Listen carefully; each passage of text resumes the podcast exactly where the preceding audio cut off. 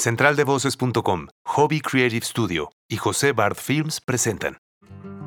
Bienvenidos a Conversaciones Fabia y Masala. Yo soy Fabia Montesfrías. Y yo soy Marcelo Salazar. Detrás de cada proyecto, de cada creación, de cada ser humano que se atreve a trabajar en su propósito de vida, hay un proceso que se traduce en historias, anécdotas, alegrías, fracasos, situaciones fuertes y éxitos. Encontramos muy relevante compartir contigo cada testimonio para inspirarnos y juntos aprender que a pesar de las pruebas difíciles, siempre es posible encontrar y llevar a cabo nuestra misión. Para ello, nuestros invitados nos visitan en nuestro estudio en medio del bosque y así, acompañados de un buen café, iniciamos una más de nuestras conversaciones Fabia y Masala. Ahorita sí, el eslogan que yo recomiendo es, es carrera de resistencia, cabrón, no es de velocidad. Claro. Tú ves de repente hay bandas que crecen bien rápido. Sí, o sea, crecen y, y lo único que les queda es bajar. Exacto. Entonces, más bien, o sea, ya creciste, ya mantente ahí. Claro. O sea, ¿quién sigue creciendo? Ni, ni Radiohead, cabrón. Sí, o sea, sí, ya sí, están ahí y se mantienen. Se mantienen. Y me encantaría preguntarte primero, eh, irnos como, como al inicio, la semilla de tu vida, eh, tu llegada al planeta Tierra. eh, ¿De dónde eres? ¿Cómo, ¿Cómo llegas a este planeta? ¿Cómo fue tu, tu, tu aparición súbita en este planeta Tierra, mi Fer? Pues fíjate que no me acuerdo. ¿Qué te cuentan tus Puta. jefes, cabrón? no sé, pero mis primeras memorias está muy cotorro. ¿Eres aquí? Soy de Guadalajara, Ajá. sí. Nací el 16 de mayo Ok. del 85. Tengo cuatro hermanas. Cuatro hermanas. Chico. Ok. Obviamente, pues imagínate, ya soy el quinto. Mi hermana más grande me lleva 10 años, entonces van escalonadas, ¿no? Oh. 10, 8, 6, 4 y yo, ¿no? ¿Y tú? O Ok. entonces, Ni tan pilón, pero el pilón, Ajá, era como, pues, sea, ¿qué te esperas ya del quinto Sí, hijo, sí, sí, no? y bueno, claro. mi papá, yo creo que ya cuando le salió el varón, pues, yo, yo creo que dijo, ahí muere. ya, Él ¿no? intentó, intentó y dijo, tiene que llegar. Me imagino, Claro. o eso, o le regalaron alguna televisión o algo ya. Claro. Pero está muy, muy cotorro porque voy a... Mis hijos van a una escuela que se llama Waldorf Ajá. y nos dan clase a los papás los viernes, ¿no? Entonces, no es obligatorio, pero es una recomendación como ir para reajustar tu pasado para que puedas educar a tus hijos conforme a, a- a esta pedagogía Ajá. de Rudolf Steiner. Y nos hacen muchas preguntas de, de tu memoria, de tu pasado, de lo que es lo que te acuerdas de, de- de diferentes septenios. Ok. Y uno de esos ejercicios es acordarte la puerta de tu casa. ¿no? Ok. Entonces, eh, cuando me hicieron ese ejercicio, esa tarea, me, me vino de verdad, así me pusieron el memory stick de Una cascada así de recuerdos muy cabrón. Cabrón, cabrón. Desde el kinder, desde mis amigos de, pre- o sea, de primero, segundo, tercero de Ajá. kinder, de cuando me iba yo caminando a la escuela, al kinder, con mi mamá. Y un montón de cosas que no tenía registrado. Ok, ok. Entonces como sacaron el floppy, metieron otro floppy Ajá. con solo una memoria así, un ejercicio.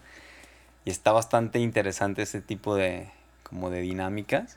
Y pues es eso, es... eh, nací en Providencia y... ¿Eres de aquí, de Guadalajara? Sí, no soy de Guadalajara, tengo muchos años aquí, o sea que me puedes ya hablar de hace conoces 30 años. Sí, sí, sí, sí, sí, adelante. Pues nací en un Guadalajara que, hijos, ya ahorita es muy difícil de, Claro. de entender, ¿no? Sobre todo Providencia, ¿no? Sí, sí, Específicamente, sí, una zona O sea, que... yo me iba caminando a la tiendita, me iba caminando a la escuela. De hecho, hoy comí en casa de mi hermana que vive en esa casa donde yo crecí. Ah, Y, y, pues vas y es diferente. O sea, yo antes jugaba en bici con mis vecinos y ahora yo vivía antes en Monraz y no Ajá. dejaba a mis hijos salirse de la cochera porque era, es muy peligroso ya. ¿cuántos hijos tienes? Tengo dos hijos. Dos hijos, ¿de qué edades son? Ocho años, Mila, y Matías de seis. De seis, ok. Y siempre sigues obviamente ahorita teniendo ese, res- esa reserva de que, de que hagan la vida que tú hiciste, ¿no? ¿Sabes qué? Digo, va cambiando. eh, las cosas no, o sea, no, ni para bien ni para mal. La, la vida evoluciona Claro. y cambia. Pero mm, les quiero dar ahorita otro tipo de, como de presente, ¿no? Claro, claro. Que es la naturaleza, salir a, eh, no, no tanto en la ciudad, o sea, no tanto de, del asfalto, de lo que platicábamos, sí, sí. o sea, que tengan, que, que el 80% de su día sea ver plantas, ¿no? Entonces, yo no, a mí no me tocó eso, Ya. porque en, ese momento no era la prioridad, ¿no? Claro, la claro. prioridad era otra. Que incluso estar en un contexto urbano también era amigable, ¿no? Entonces, como que los Totalmente. papás tampoco veían la necesidad de, bueno, vamos un día de campo a la primavera, pero no era como de vivir en el Sí, bosque, ¿no? claro. No, y mis papás, o sea, a final de cuentas son personas, les agrada la naturaleza, pero no es como el, el típico, vámonos a, a Cha- o, o sea, sí, sí les gustaba como viajar y, y mi papá es una persona que viaja mucho, pero no era como yo ahorita con mis hijos y con mi, mi esposa que necesitamos salir al campo, al- a un lago, a la montaña, ¿sabes? O sea, ya Es- ahorita es más prioridad que antes. Eso, eso es interesante porque justo en la, en la infancia, como esa cascada de recuerdo que mencionas, eh, te iba a preguntar justo eso, si había en esa cascada algún, alguna memoria, algún viaje específico, vacacional o algún destino que de pronto tú dijeras, puta, güey, me voy a ese happy place y, y me acuerdo cuando yo vi- viajaba a ese sitio o a esos sitios. ¿Hay algunos o alguno? Sí, muchísimos. Pero fíjate que es chistoso porque te acuerdas más. Bueno, yo me acuerdo más de los, de los malos momentos. Ok, ok. ¿Cuál, Ah. sería, ¿Cuál sería uno de esos? Me acuerdo una vez pasar por Atenquique, Ajá. Manzanillo, con la carretera antes de que hubiera autopista y el Que olía bien olor, cabrón, claro. Ese claro. olor a, Sí, a sí, a fábrica papel, de papel claro. así espantoso.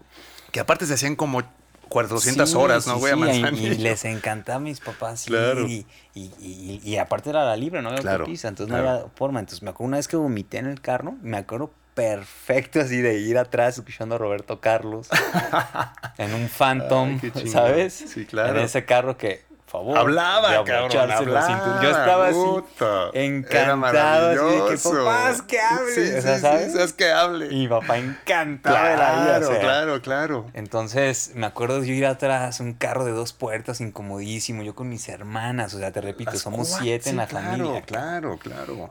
Y yo mareadísimo, y me no me acuerdo el momento así en el que expulsé la comida, pero me acuerdo de, de la sensación y de, y de toda esa anécdota de estacionarnos en el acotamiento. claro. papás Felices sus jefes, supongo. puta.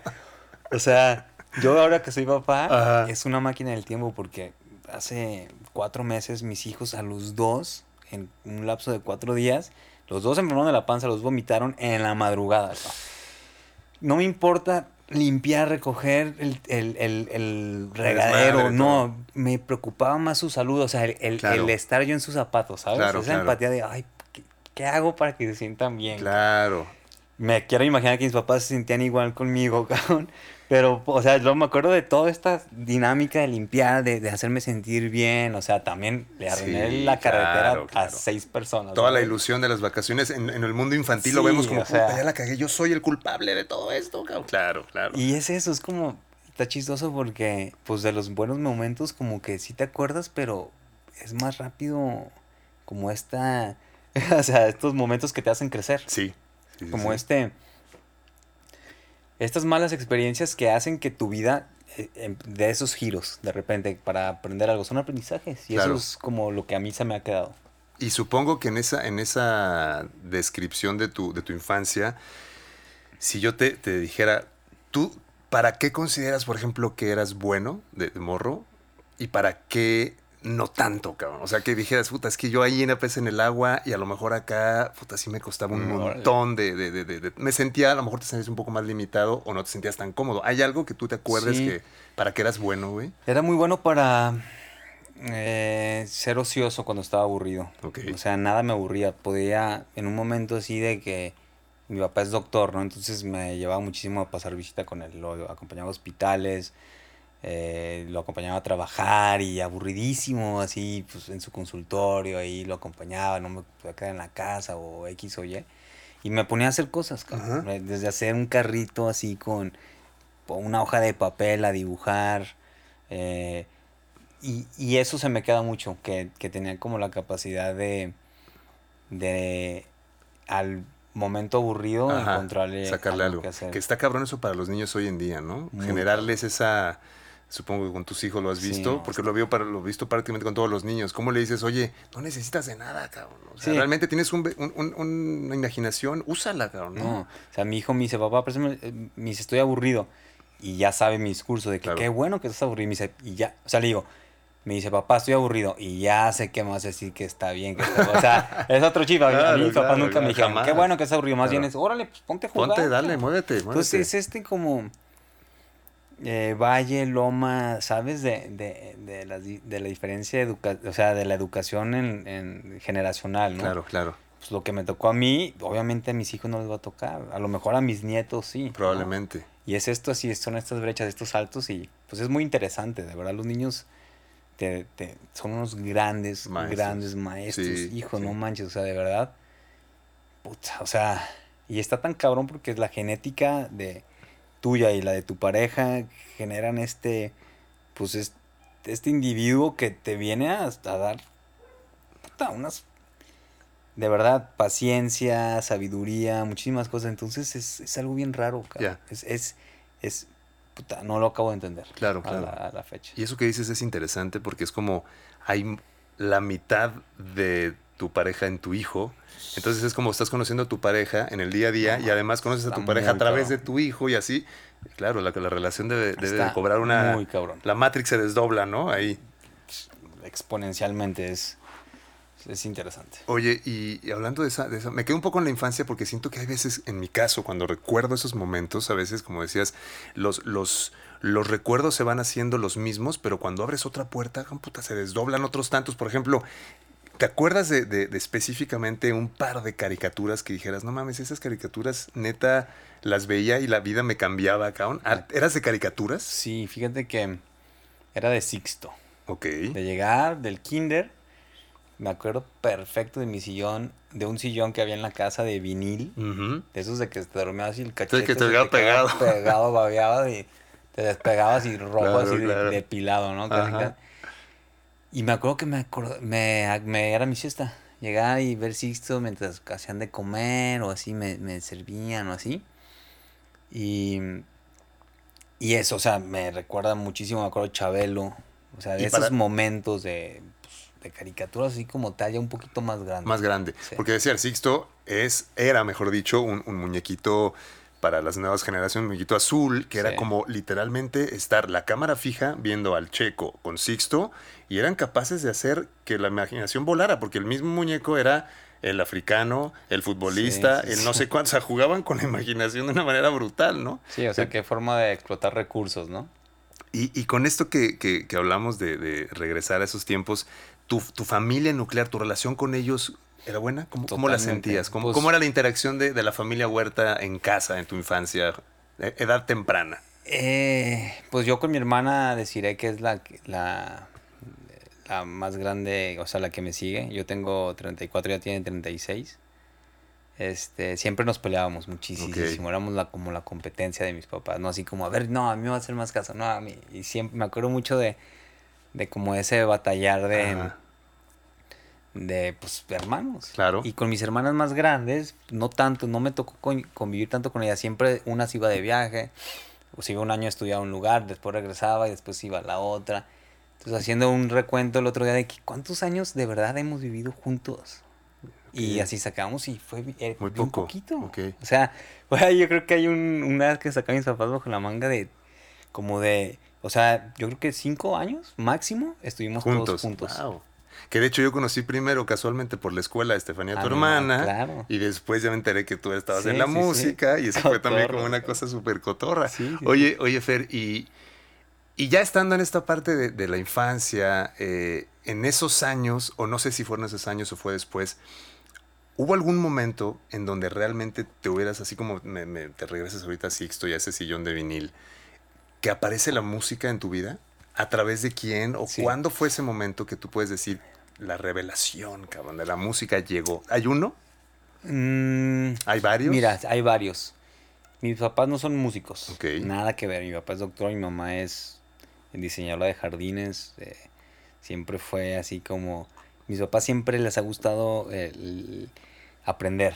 O sea, nunca han dejado de estudiar, siempre han estado eh, moviendo el cerebro, ¿no? ¿Sabes? O sea, mi papá sigue viajando en congresos, cursos, actualizándose y mamá siempre va a diferentes aprendizajes, desde meditación hasta X, o sea, muchísimas cosas. Entonces, en algún punto de mi infancia llegó a ir un maestro de piano a la casa, los sábados o los domingos a las 8 o 9 de la mañana. Uf, ¿pero por tus hermanos o por, Por ti? mis hermanas. Ah. No, yo era muy pequeño. Yo, yo viví en esa casa, en mi primer casa, hasta los siete años. Ah, ok.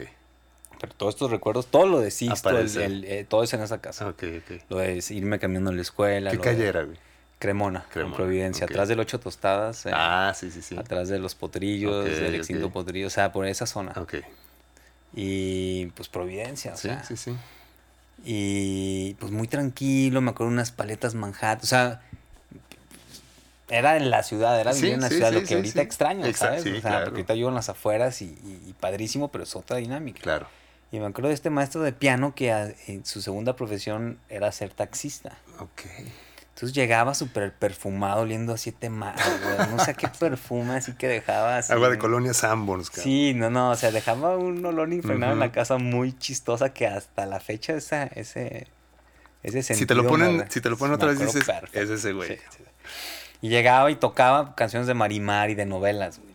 Y ni una de mis hermanas quería bajar, era de que te va, no, te, te te toca empezar a ti. Y así se echaban la Ok, bolita ok, entre ellas. ok. Entonces ya bajaba una y aprendía. Y a mí nunca me tocó. Ok, ok. Bien yo todavía estaba muy pequeño. Hasta que me cambié de casa, me metieron a clases de órgano. Que digo, teclado, o sea, porque había un piano vertical, pero tenía yo un pianito Casio que sigo usando. Ok. que sí, ese piano. Ese está ahí todavía. Hice una rola el otro día con, pu- con ese teclado. Ah, qué cabrón. Todas las de la. El ritmo. Porque traían, todo. claro, los ritmos. Traía sí, todo, sí, sí, sí. Entonces es un Casio, no me acuerdo el modelo, increíble, cabrón. Entonces lo re- lo- no sé por qué lo sigo teniendo. Ok. Y me, y me, o sea, no sé, ahí está. Entonces me daba flojera, me enseñaban los acordes y, y, y no, no me gustó. Entonces yo ya aprendí a no meter a mis hijos a clases de música hasta que ellos quieran, porque sí, me, me, me, alejó mucho de la música, porque no quería. no- en ese entonces tenía otras necesidades. Claro. Y como por a la, a la par de esa edad, eh, bueno, también iba en clases eh, de música en la escuela, en la banda de la escuela. Ah. Pero pues yo nunca fui tan disciplinado en, en algún instrumento. O sea, tenía amigos que tocaban flauta transversal, el oboe, el fagot, el, este, el violín. Yo no, yo no no. tenía eso. Mi papá era, decía, no, me decía, si quieres aprender algo, primero practícalo, practícalo, practícalo y después te compro un violín. Ok. Sí, o sea, no, no, ibas- no era el típico de que te compro un violín dale, aprendo. ajá, dale, dale. Era, ¿quieres eso? Lucha por él. Ya, ok, ok.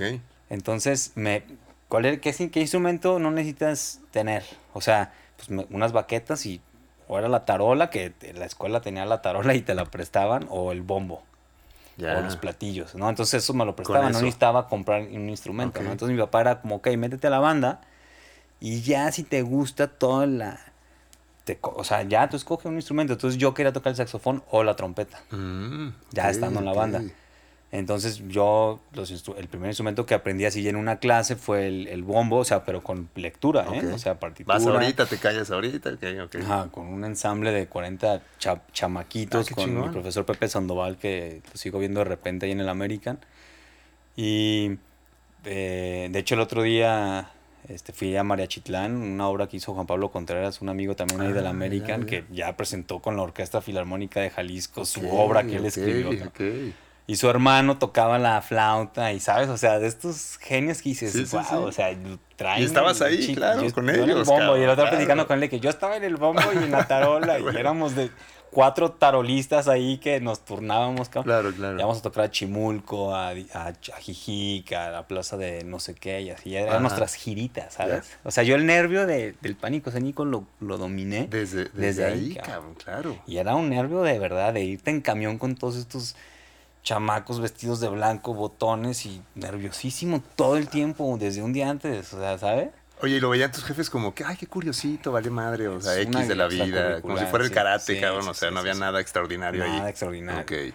Que lo agradezco porque hicieron que me- mi curiosidad siguiera. O sea, con el teclado me lo mataron. ok. Ya después con esto dije, pues sí, está para la música. Después me meto a clases de guitarra. Ok. Bueno, mucho antes tenía un primo y ahí en Navidad nos juntábamos con unas ollas, le agarraba unos toppers a mi mamá y unas ollas. A ver, hay que hacer una rolita. Venga, yo le pego aquí, tú le pegas acá y escribe y escribíamos. Que hiciste una rola con los toppers hace Sí, poco sí, que me sí, dijiste. sí, ridículo. Los, to- los topperwares. los topperwares. Y ya nos juntamos en mi cuarto, ahí en mi tapanco. Tenía un, mi cuarto tiene, es así, un rectángulo y Ajá. arriba tiene un tapanco. Y ahí de- ensayé ahí varios años, ya después más grande, ya te platicaré. ok. Y ahí me juntaba con mi primo y acá. ya, Dándole, dándole con toda la dándole, actitud, dándole, cabrón. Claro, claro. Y ya desde ahí me gustó como el hecho, ahí sí fue como la pincelada de que qué chido, qué chido escribir o hacer o, generar algo. Ya más adelante eh, me metí a clases de guitarra y duré una semana porque tenía malas calificaciones en la escuela y me sacaron. La misma escuela me ah, sacó para cambiarme a otro grupo de estudio. Cabrón. Ok, ok. Y en ese como entonces. de balancear ahí un como que no, era como un castigo. Ok. Este. De la misma escuela, pues, ¿no? Entonces ya mi profesor, buena onda, me enseñó Let It Be, me enseñó Imagine y algunas rolitas, los acordes básicos. Y ahí fue cuando ya dije la guitarra es, cabrón. Qué cabrón. De aquí soy. Y hay varios compañeros que de ahí ya dominaban la guitarra, como Gibran Julián, que ahorita es un, es un excelente eh, ilustrador. Ok. Este, Memo Andrés, que Memo Andrés, pelo. Fernando Contreras, que es este shredder increíble que, que vive en Los Ángeles, que hermano de Juan Pablo Contreras, que es este compositor, que ya está nominado ahorita a un Latin Grammy. Ah, qué chingón por su obra de Marechitla. Entonces como que empezó así a generarse un, un movimiento bien interesante y yo soy muy competitivo. O sea, yo a mí me gusta también estar en la movida. O sea, desde entonces te picó esa cresta de sí, hay que hacer algo. Y Memo Andrés fue, fue mi impulsor, o sea, él me enseñaba las partituras, él me enseñó a leer tablatura. Ok. Y a ver qué rola, no, pues Torn de Nathan Brooklyn, ¿no? Ya sabes. Ah, o, o, de Red Hot Chili Peppers y demás. Y ya, ahí fue cuando ya empecé a ver sonidos de, guitarras y de pedales y dije, no, cabrón. Por aquí, cabrón. De aquí soy. Y, la verdad es que, toparte con Memo en esas, en esas edades es una máquina. No, Memo siempre fue de verdad pianista, o sea, tocaba el piano impresionante, empezó a, meterse en la computadora desde muy joven a, dominar la, onda de la producción. Yo ni siquiera me, llamaba la atención eso. Yo quería componer y hacer mis rolitas y así. Y ese cuate ya estaba en otro, en otro canal avanzadísimo. Y, justo ahí quería, quería llegar, porque entonces, con esta, con esta manera de avanzar, digamos, en tu, en tu carrera musical, de, de, cotorrear con esta gente que me mencionas, cuando tienes tu primera banda, ¿cuándo puedes considerar que fue decir, ah, cabrón, esta es una banda que ya podría llamarse un grupo, una banda, un proyecto? ¿Quién fue? ¿Quién estaba? ¿Con fue en la prepa, estaba este, Saúl Figueroa. Ah, sí, lo conozco como una buena persona. Este. estaba El Alejandro Pelayo, otro amigo que, que ahorita es mi super amigo, que, que, ya no toca nada, pero le encanta la música. y, se pone sus viniles y le trepa y escucha Mecano y, y, Jean-Luc Ponty. y o sea, es muy clavado. es de mi equipo el cabrón, Team Mecano. Sí, sí, sí, sí. Y Abel Villa, otro amigo que también ya ahorita está por azares del destino ya en su, en su empresa y demás. Y así, y Francisco Borrego, también otro amigo. Y esa fue nuestra primera banda. Se, llamaba, Sensor. Primero se llamaba FAC. Ok. Que eran nuestras iniciales. Francisco, Abel, Alejandro. ah, no, perdón. Fernando, Abel, Alejandro y Curro. Ok, ok. Ya después se sale Pelayo, entra Saúl. Ajá. Y se llamó Sensor. Sensor, ok. Y ya ahí ya, yo ya, o sea, yo ahí ya son mis pininos, cabrón. Yo ahí ya componía, ya entendía que era un coro, que era un precoro, que era un puente, yo ya era el compositor de la banda, ¿sabes? Obviamente yo escucho las rolas hoy y digo, puta, o sea, ¿qué, qué basura es esa. Pero era parte de esta emoción de, de, de los slides y de las quintas, cuartas, empezar como a dominar pues la guitarra pues, y la pena y, y, la emoción, ¿no? Y de juntarte a tocar ahí, tocamos en Mitapán con Ah, ok, ok. Y esa fue la primera banda.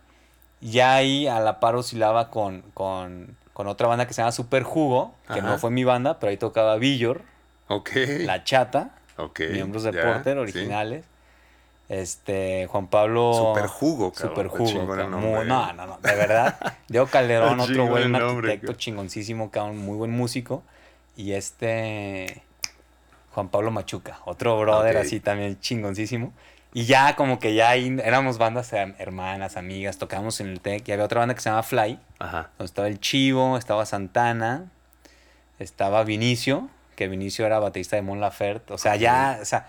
Sí, sí, bueno, claro, claro, ya, ya, ya la semilla estaba ahí, cabrón. Ajá, y, y ya tocábamos en el TEC. Y yo entré al TEC porque hacían un festival que se llama el Festival de la Canción. ¿De la Canción? Sí, sí, sí. Y por eso entré. Ah, qué cabrón. Por eso entré al TEC, a prepa. Porque antes de entrar, yo estudiaba en el American le hablan a mis papás y dicen, ¿sabes qué? Tu hijo no es apto para esta escuela ya, cabrón. O sea, de, de pre primero a sexto estudié ahí. Y en Ya, sexto ya. le dije a mis papás, en séptimo. Córtale, Ya, ya. sí, es un desmadre. Fernando, cabrón, ya nos está adaptando. Mejor les recomiendo que lo cambien. En vez de que lo corramos nosotros, cambien. Mi papá así, va, huevo, chingue su madre. Vámonos. Vámonos a otra escuela. Me cambio de escuela. Por angas o por mangas, duré cuatro meses en esa nueva escuela, güey. Y me quedé sin estudiar, güey. En tercero de secundaria. Ok. Entonces hago la, prep- la secundaria abierta con un maestro, hago mis exámenes ahí abiertos. Y yo decía, quiero entrar al TEC. Y me decían, ¿cómo vas a entrar al TEC si, si en el American te fue bien mal, cabrón? Claro. Y yo, pues es que es el Festival de la Canción, cabrón, pues, ¿cómo no O sea, va a poder? Qué Claro. chido tocar enfrente Sí, de la gente, está muy cabrón cabrón. eso, está muy cabrón Porque eso. todos ellos eran amigos de mi hermana Desiree, que yo iba con Desiree con su- en su ambiente, con sus amigos, y yo decía, está poca madre. Esto me encanta. Quiero estos amigos. Claro. Era la claro, Chata. Villor, Diego Calde, Manuel Espíndola. O sea, eran un, un grupo de, de, de morrillos muy cagados, cabrón. Entonces dije, yo quiero eso. Y me metí. Solo por el. Festival de la Canción. cabrón. Y es- entonces entraste con el Festival de la Canción, a la par tenías, digamos, tu banda con esta banda hermana que era, que era Super Jugo, y ahí seguiste chambeando con la música. Lo que pasa cuando me expulsaron de la otra escuela, del Jefferson, no tenía ya nada que hacer. Nada, nada, nada. Me levantaba, hacía ejercicio, me iba con... El de las Fuentes, el Jefferson. ¿no? No, ¿O dónde estaba por el Ciencias. Ah, ya, ya, ya. Ahí en Ávila Camacho. Lo cambiaron. Era una escuela más chiquita donde Mm. iba Saúl también. Ah, ok, ok. Y estuve ahí cuatro meses. Llegó una oleada de nuevos alumnos expulsados de otras escuelas Ah. y todos empezaron a hacer limpias. refugiados, donde Me tocó, cabrón, Ajá. esa limpia y pues duré de agosto a diciembre, cabrón. Entonces, enero, febrero, marzo, abril, mayo y junio no tenía escuela y, y entraba eh, eh, al TEC en agosto. Ok. Entonces, me puse a tocar la guitarra. A tocar darle, a darle. y a tocar y a tocar y a tocar y a tocar y a tocar y a tocar y a tocar. Ok. Tenía una Washburn que me costó 3 mil pesos chingón. y un Fender, un Frogman así de 900 pesos, una Ah, bocinita tengo de uno, 12 cabrón. pulgadas, cabrón. Ahí le movía y todo el tiempo tocando, tocando, tocando, cabrón. Y así me fui eh, agarrando confianza en la guitarra, ya entré al tech después y ya empecé esta banda porque Curro, un amigo, era mi vecino y que conocí a, a Saúl, Ujú. además de, por, a- por ellos, porque iban en la misma generación. Y pues ahí empieza toda esta historia de, de FAC y de Sensor. Saúl Figueroa que después, pum, cayó y otra historia que ya platicaremos. Pero tus jefes en todo este trayecto, de- de- desde la banda y desde el bombo y desde los viajes a Chimulco a este momento, ¿cómo, cómo vibraban la música contigo, hobby, cabrón? cabrón. Seguían viéndolo como un hobby. sí, ah, lo- cabrón, este güey no, no- no quita el dedo del renglón, dale, pero chido. Dale, dale. Mi papá me regaló un día, eh, me- le, rega- le regalaron una guitarra acústica con sus iniciales. Un, paciente le llegó y le dijo, toma esta guitarra. Y me la regaló. Mi papá no toca la guitarra. Claro. Toma, úsala. Y mi, mi hermana Estefania tiene un amigo que se llama Antonio Montero. Ah, lo conozco, sí, claro. Tocaba la guitarra, tocaba Sí, sí, rolas de. Extreme, la de More Than, More Than Words. Iba, y era muy amigo de mi hermana y Carlos Oresta. O sea, te digo, yo, pues mis hermanas, sus amigos iban a mi casa, yo aprendí con ellos, cabrón, muchas cosas de la vida, cabrón. O sea, muchísimas, cabrón. Entonces, pues tus influencias, o sea, ves adultos y te quieres pegar ahí. Entonces empecé, él me empezó a enseñar, me acuerdo, sol, dor, y yo, no, no, no le entiendo ni madres. Ya la dejé. Claro. Y ya después con Memo retomo esta Retomaste eso. situación. Ok. Y mis papás, pues ahí acompañando, pues. Mi mamá en la tarde ahí de, a ver, hijo, pues nomás no hagan tanto ruido, cabrón", Ok. porque yo tocaba en mi cuarto. Tenía batería, guitarra, todo que mis amigos llevaban, pues. Pero eso está chingón, porque de alguna manera también hay, hay, eh, digo, en esta trayectoria de carrera también hay gente y- que vive este tipo de momentos donde la mamá, el papá, ya ahí es donde dicen, a ver, cabrón, espérame, ¿no? No. Párale, o, o qué onda contigo, o tú no lo viviste así, qué No, chingón. hasta eso nunca me bloquearon esa parte, porque la vieron inofensiva. Ok, O sea, mi, mi guitarra que uso hoy, mi papá me la regaló. Es una chido. Jaguar, una Fender Jaguar, que es mi guitarra. O sea, yo no la puedo dejar. ok. O sea, he tenido otras guitarras y como tengo un, un attachment enorme con esa guitarra porque mi papá me la regaló. Hay un simbolismo ahí y yo estaba, yo estaba estudiando arquitectura y mi hijo, y mi papá nunca me iba a comprar una guitarra por lo mismo. Te, o sea, ¿te acuerdas lo que te sí, platiqué el claro, violín? Claro, claro, claro, gánatela, Me dijo, es que gánatela. Tú ahorra, tú cómpratela. Y esa guitarra me la compró, pero solo, ver, pero me recuerdo muy bien lo que me dijo. Me dijo, cabrón, termina arquitectura. Ok. termina arquitectura y te apoyo en lo que quieras, cabrón. Pero termina. Y, mi, y este es mi, o sea, cuando, me, cuando hicimos ese pacto así verbal, Ujú. cabrón. Voy por eso. En el- eh, yo tenía 19 años, empezó Porter. En el primer semestre que yo iba en arquitectura, cabrón. Primero. Y ya estábamos tocando cada fin de semana en México. Yo decía, ¿qué chingados estoy haciendo estudiando arquitectura, Claro, cabrón? claro, claro, Y- claro. Y, me tardé cinco años y medio terminando arquitectura. Pero dije, yo termino, cabrón. Yo aquí salgo siendo arquitecto y músico, cabrón. Ok. Y por esa, ese pacto que hice con mi jefe de decir, no, ni mares, tú me has apoyado toda la vida, cabrón. Ahora yo voy. Ok, ¿sabes? ok, qué Entonces, chingón, qué chingón. Fue como este. Siempre me decía, güey, no dejes, o sea, tu carrera, la música que te acompañe. Venga, va, dale, dale. Pero estudia, cabrón. Claro, ¿sabes? claro, claro. Si quieres estudiar eso, yo sí, va, estudialo, güey. Yo, pues, Y eso es parte, yo creo, muy interesante de, de- de- que quería llegar a eso también en un momento más, pero creo que podemos llegar ahora mismo, que es esa, para la gente que pueda estar viendo esta entrevista, gente que a lo mejor este, más, más joven, que está justo en ese momento de la vida en donde, puta, ¿qué hago, güey? ¿Estudio o la música o no? O sea, hay alternativas, ¿no? O sea, hay maneras de, de- de no tener que elegir una u otra. Siempre eh, se puede, ¿no? Se puede manejar esto, no necesitas estar abandonando una o abandonando la otra, ¿no? yo creo que mientras tengas las ganas de hacer algo, lo que sea, y no te. El único que se pone límites y se extingue las emociones es, es uno mismo. De acuerdo. O sea, yo ahorita me quiero dedicar a la producción. Yo quiero ser productor. cabrón. Yo no voy a tocar en puerta toda mi vida, güey. ¿Sabes? O sea, yo va a llegar un momento que me va a dar hueva viajar a las 5 de la mañana un viernes y regresar el sábado a las 11 de la mañana a mi casa. Ahorita lo hago, tengo energía, tengo disposición, pero en 10 años yo no sé. cabrón, claro, ¿sabes? claro, O sea, claro. yo también quiero estar con mis hijos. Estar leve, porque también viajar tanto es, es pesado. No, es claro, muy claro, pesado. Claro, claro. Entonces quiero producir, quiero tener mi estudio, quiero yo tener mis horarios, quiero encontrar gente que sea talentosa.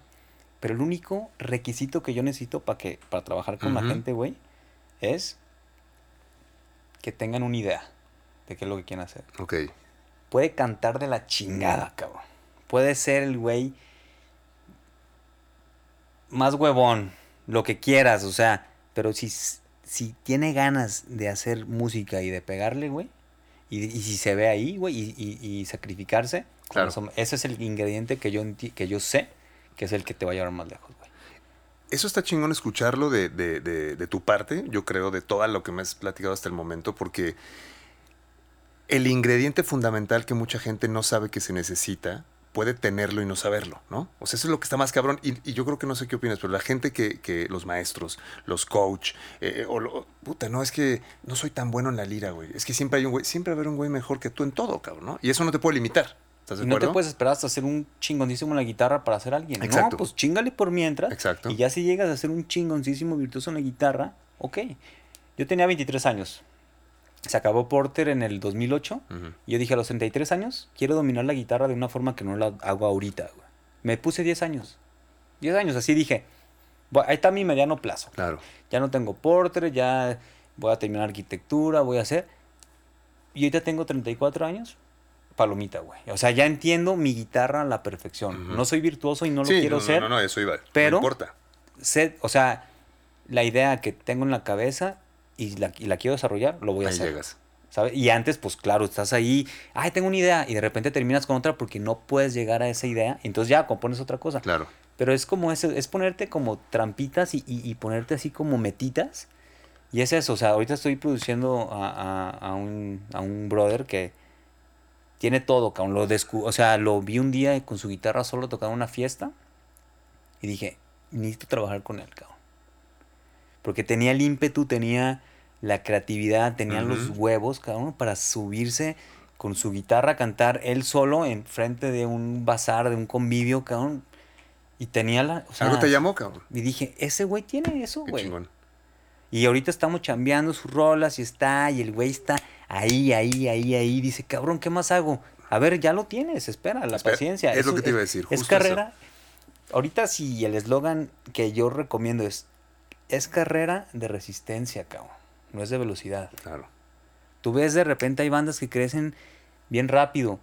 Sí, o sea, crecen y, y lo único que les queda es bajar. Exacto. Entonces, más bien, o sea, ya creciste, ya mantente ahí. Claro. O sea, ¿quién sigue creciendo? Ni, ni Radiohead, cabrón. Sí, o sea, sí, ya sí, están ahí y se mantienen. Se mantienen. ¿Sabes? Y, y creo que lo que les pasó a ustedes, que también quería, quería preguntarte, no tanto entrando en esa, en esa primera etapa de Porter, quería rescatar algunos puntos que creo que son importantes justo por eso, porque hay picos. Para empezar, no hay reglas, ¿no? En las carreras musicales. O sea, hay bandas que pegan a los 50, cabrón, hay bandas que pegan a los 18, como en su caso, que fue muy, muy temprano. Pero cuando llega Porter a donde llegó, yo recuerdo que estaba este, en ese momento trabajando en Sol Radiante, con, con Tavares, este, Porter llega con Espiral, había muchas cosas que de pronto estaban hablando, pero llegó por el rebote de la Ciudad de México, ¿no? Cuando tú estabas en, esa, en ese momento con, con, con, este, con los integrantes originales, ¿todos eran amigos? ¿Todos eran amigos? ¿O Sí. hubo o hubo más una cuestión que, que a eso quería llegar? Un- Una cuestión más de, puta, este a lo mejor no es mi compa, pero es muy bueno cantando o es muy bueno tocando. es muy-". Eran cuates, no eran tanto, el proyecto, digamos, los unió más que la amistad. ¿Cómo era en ese momento la cosa? Mira, a esa edad, nosotros cuando empezamos, primero empezó una banda que se llamaba The Mullet, que era La Chata, Saúl, Villor y yo. Invitamos a Juan. Ok. ¿Para qué? Para tener algo que hacer en las tardes. Lo único, cabrón. Sin pretensión alguna. ¿Qué onda? ¿Qué va a hacer el martes? Pues vamos a tocar. Va. Porque cuando estás en la prepa, en la... pues, eh, es ¿qué tarea o eso, hacer? No cabrón. tiene nada que ver tele, cabrón. O Claro. pues si tienes carro, ya tienes... Tienes amigos que viven no, a 5 o 10 minutos de tu casa, pues vas, te diviertes, te Ahí ni siquiera pisteábamos. Claro. Era muy raro la vez que pisteabas, cabrón, ¿sabes? O sea, estás chamaco todavía. Sí, sí, sí, sí. O sea, ya eran guarapetas una vez cada tres meses, casi, Claro. casi. Entonces, éramos, a esa edad no te importa tanto, eh, o sea, tu flexibilidad de conocer gente es mayor a la de ahorita, de Ujú. edad adulta. Y ahorita dices, ay, güey, yo voy a estar con la gente que me siento cómoda. Sí, yo claro, no voy a claro. estar ahorita a No quedas bien ya, ahorita, claro, qué güey. Entonces, sí, éramos amigos eh, de buena onda. Empieza Porter, y sí, divertido, pero nunca en, esta, en este 2004 Porter nos veíamos más de seis meses. Ujú. O sea, no, desde el principio hubo pedos. Ok. O sea, vámonos a Tapalpa, órale, vamos a componer. Ah, nos prestaron una casa, tráiganse sus instrumentos. Y en la peda, ya en la noche, porque ahí ya sí empezabas a pistear. No, que yo me voy a ir a Londres a estudiar. No, pues que yo también. Ay, las rolas, no, pues que las rolas nadie las puede tocar, ya sabes. o sea, Hijo, cabrón. Es mi rola, ahí, cabrón. Desde Claro, ahí. Entonces, desde ahí, o sea, siempre fue tropezón con Porter. Siempre, siempre, siempre fue como, ok, va, sucede. Empieza la, la alineación de Porter donde, donde los ponis pastan, que es donde está Espiral, No Te Encuentro, Girl, Daphne, Bipolar. Y, y sí éramos amigos, pero siempre había pedos, cabrón. Ok, O sea, siempre, siempre, siempre hubo pedos. De hecho, el disco donde los ponis pastan o ese primer EP Ajá. fue una prueba o fue un fue un alargar, fue como un silicón para que siguiéramos tocando, porque la banda ya no existía en ese entonces, güey. ¿Ahí entró el orco? Ahí entró el orco. Ok. Yo trabajaba en una empresa que se llama Tercer Piso Live, Sí. Que ponían audio y gran support y, y de iluminación para conciertos. cabrón. Ok. Entonces yo era, yo trabajé como roadie un año. Y conocí al Orco, porque el Orco estaba a cargo de Tercer Piso Records. Orco Alex Pérez, Alex ex baterista de Azul Violeta. Azul Violeta. Ok. Entonces ahí me invita a Charlie Aro. Yo le pido trabajo a Charlie Aro, que es un súper amigo Sí, ahorita. es así, Charlie Aro es una gran persona. gran, de los que iniciaron gran. toda esta onda de los equipos pro en Guadalajara, Y, ¿no? O sea, Body Lights, o sea, Sí, sí, sí, un, un- pinches luces que usaba Que lo vamos a invitar Floyd, aquí también, Sí, cabrón, no, seguro. no, no, no, este güey, pues está un amor, lo quiero muchísimo. Charlie Aro es cabrón, una gran persona. Gran, gran, Sí, gran persona y sí es lo es. una gran pieza para yo estar donde yo estoy, me apoyó Qué muchísimo. chingón. Entonces yo, me- mi primer chamba ganaba cuatro mil pesos, cabrón, y era darme unas chingas en el concierto de Yuri, cabrón. En el estadio, en la Plaza de Toros, poner el gran support, poner la microfonía, jalar cables, poner... Y terminas a las 4 de la mañana, cabrón. Claro. O sea, con las manos sucias, comer a la... O sea, de que había una técnica que agarrabas la pizza porque no, o sea, nos trataban bien hasta eso. Sí, o sea, sí, sí, había, había moral, güey. Y, y te comías la pizza y ya, te comías toda la pizza y dejabas el último así pedacito que tocaba tu mano cochina y ya lo tirabas, güey, ¿sabes? O sea, no Claro, tenías claro. que lavarte las manos. Y, y Coca-Cola, Pepsi, o sea, para aguantar el azúcar. sí, sí. Pero eran unas chingas, cabrón. O sea, yo, de verdad, ahí fue mi, mi fogón para decir, güey, pinche, la gente que trabaja en los conciertos de cada fin de semana al, al cual voy a tocar es neta, wow, lo fletan, cabrón, Se la fletan y muchas veces los músicos de verdad, somos bien mal agradecidos, güey. Entonces, desde ahí fue como entender lo que era, güey, era Ramazotti, güey, su escenario, con un tapete así súper bien instalado, que, que en mis 15 años que llevo tocando nunca he visto un escenario así, cabrón. Ok. Así era... ¿Dónde fue ese este En el... tam- en, en la Plaza de Toros, también, cabrón. ok. Belinda, concierto de Belinda, cabrón. Imagínate. Sí, sí, sí. Cuando su hit más grande de... Oh, oh, oh. Sí, claro. no, no, O sea, Eros sonó, Ramazzotti. sonó. Güey, me acuerdo su. No, creo que el Eros Ramazotti. Sí, sí, fue ahí, en la Plaza de Toros. Todo así, súper Pues, bonito. producción así, italiana, pero primer una mundo, cabrón. Y el güey cantando, Sí, no, pues, cabrón. güey. O sea, muy, muy cabrón. Entonces, bueno, el caso es que yo le digo a la banda, cabrones, vamos a grabar nuestras tres rolas que tenemos. Tenemos No Te Encuentro y Espiral, las únicas, cabrón. ¿Por qué? Porque quería incentivar a la banda a hacer algo, cabrón. Claro. Porque ya, ya ni nos veíamos, ya solo nos juntamos a ensayar. ¿Tú eres ese quien- pegamento de la banda? yo, yo, yo fui el pegamento Ok. toda la vida. Y ha sido un pain in the ass, güey, Ok. porque a final de cuentas es el que. Digo, ahorita hay WhatsApp. Sí. No, ahorita hay Puta, ensayo mañana a las 8. llamadas, cabrón. Oigan, ¿puedes ensayar mañana a las 8? Sí. Oye, ¿puedes ensayar mañana a las 8? No, puta. Oye, ¿no puede a las 8 usted, güey? ¿Tú puedes a las 9? No, hasta el martes. Claro, a ver, claro. güey, antes de hablarle al otro, güey, ¿tú Tenía- puedes tenía- el martes? No, güey, el miércoles. Claro, chinga. Dedo- el dedo bien mamado de, de marcarnos, güey. yo me sé los teléfonos de memoria de todos, todo, de todos, de todo. Porter, güey. De, to- de sus casas, Sí, sí, obviamente, sí, sí, sí, ¿sabes? sí. El Nextel, cuando había Te habla. Fer otra vez. Sí, la mamá de la chata Sí, me sí, acuerdo sí, que, sí. Bueno, ay señor, perdón, está, está Juan. O sea, y a mí me pesa mucho eso, güey. Como organizar, me gusta, pero pues, también le decía a la banda, oiga, no mamen, cabrones, o sea, ¿sabes? Y ahorita WhatsApp, que hacer, ensayo güey. mañana a las 10. Sí, punto. Ya. Claro, Pero claro. antes claro. no era así. ¿Y sigue siendo el pegamento tú? ¿O ya, ya se no tanto, un ya, poquito ya, más? Ya ahorita, no, ya, ya. En ese entonces no era prioridad la banda. Ah, Ahorita ya lo es. Ya lo es, claro. ¿no? Entonces ahorita todos pues, tienen que pegar Claro, claro, claro. mismos, cabrón, ¿no? Claro. Entonces, pues antes era diversión, era un hobby, cabrón. Oye, Orco, ¿nos grabas? ¿Cómo que los grabo? Sí, pues tengo una banda aquí con Juan, la chata, el Bacter. A ver, va, vénganse. ¿Cuánto nos cuesta? No, pues que cinco mil pesos. Vénganse, cabrón. En ese, entonces estaba, en, en ese entonces estaba grabando Trocker. Ah, ya, ya. Y me, me acuerdo que Frankie o Samu me dicen, oye, ya grabaron, pero no hagan un, un demo, güey. Métanle un diseño, güey. Y maquilen, güey. Y eso automáticamente es un EP, güey. Ya. El mejor tip que me pueden dar en mi pinche vida, güey. Y yo creo que Frankie o Samu, fue uno de ellos dos, no, no me acuerdo si fue el Tibu o, o Chemi, no me acuerdo. Pero creo que fue Samu, güey. Güey, un tipo así tan sencillo, Es güey. es- está cabrón eso, eh, güey, porque es como una, es mero concepto, ¿no? O sea, de demo a, a no demo, realmente es eso. Es, es imagen, Porque le están es metiendo la misma- percepción. claro, es O sea, percepción, la güey. música se Es escucha, un pinche demo, güey. Está más, más Sí, grabado sí, que el culo Son tus diablo. recursos del momento, cabrón. Pero ya ¿no? le O ves la portadita y le ves la, la Claro, imaginación claro. y el pedo. Y eso automáticamente te separaba del resto, cabrón, ¿no? Totalmente, Claro, cabrón. claro. Que por ahí no sé si es cierto, por ahí llega- llegaron los, los, este, los chismes de, de cómo se, cómo se da que ese, específicamente ese, ese EP, llega a manos. Por ahí me contaron de un concierto en la concha acústica. Sí. ¿Cómo fue, cómo, cómo fue ese pinche momento, cabrón? Pues ya lo ¿Cómo habíamos grabado. Empezamos a grabar en. Ah, ok. Yo termino la prepa. O sea, la terminé la prepa y en el TEC, chingón. Nomás reprobé una materia, cabrón. O sea, no estaba tan mal como me la pintaba, Sí, ¿no? Ok, ok. Participé en dos festivales de la canción. En una fuimos finalistas, en otras ya no. En otras nos tiraron bien, un chingo de mierda. Como que ya después se hizo muy grillero el pedo y ya Ajá. me desprendí de ese pedo. Este. Me acuerdo hasta de los personajes, no voy a decir nombres. Porque no se Sí, sí, trata. sí, sí, sí, entiendo, entiendo. Pero yo me iba a ir a Londres a estudiar a una escuela que se llama Guitar Tech. Ajá. Que tenía Guitar Tech, Drum Tech y Vocal Tech. Que de hecho en el Drum Tech estudiaba este. No sé por qué chingados, pero el baterista de Radiohead. Este. ay, ¿Cómo se llama? Se me fue el nombre a mí también, pero. Phil Selway. Ok. Ese güey estaba ahí. En ese momento en específico estaba ahí en Drum Tech. No sé por qué. Casual, cabrón. Ajá, no sé si en una maestría o no sé qué estaba haciendo. Ujú. Y mi cuñada estudió ahí, Paola Vergara. Ok. una cantante poca madre, Álvaro Arce, se fue El a estudiar huevo, a sí. Drum Tech, el huevo, cabrón.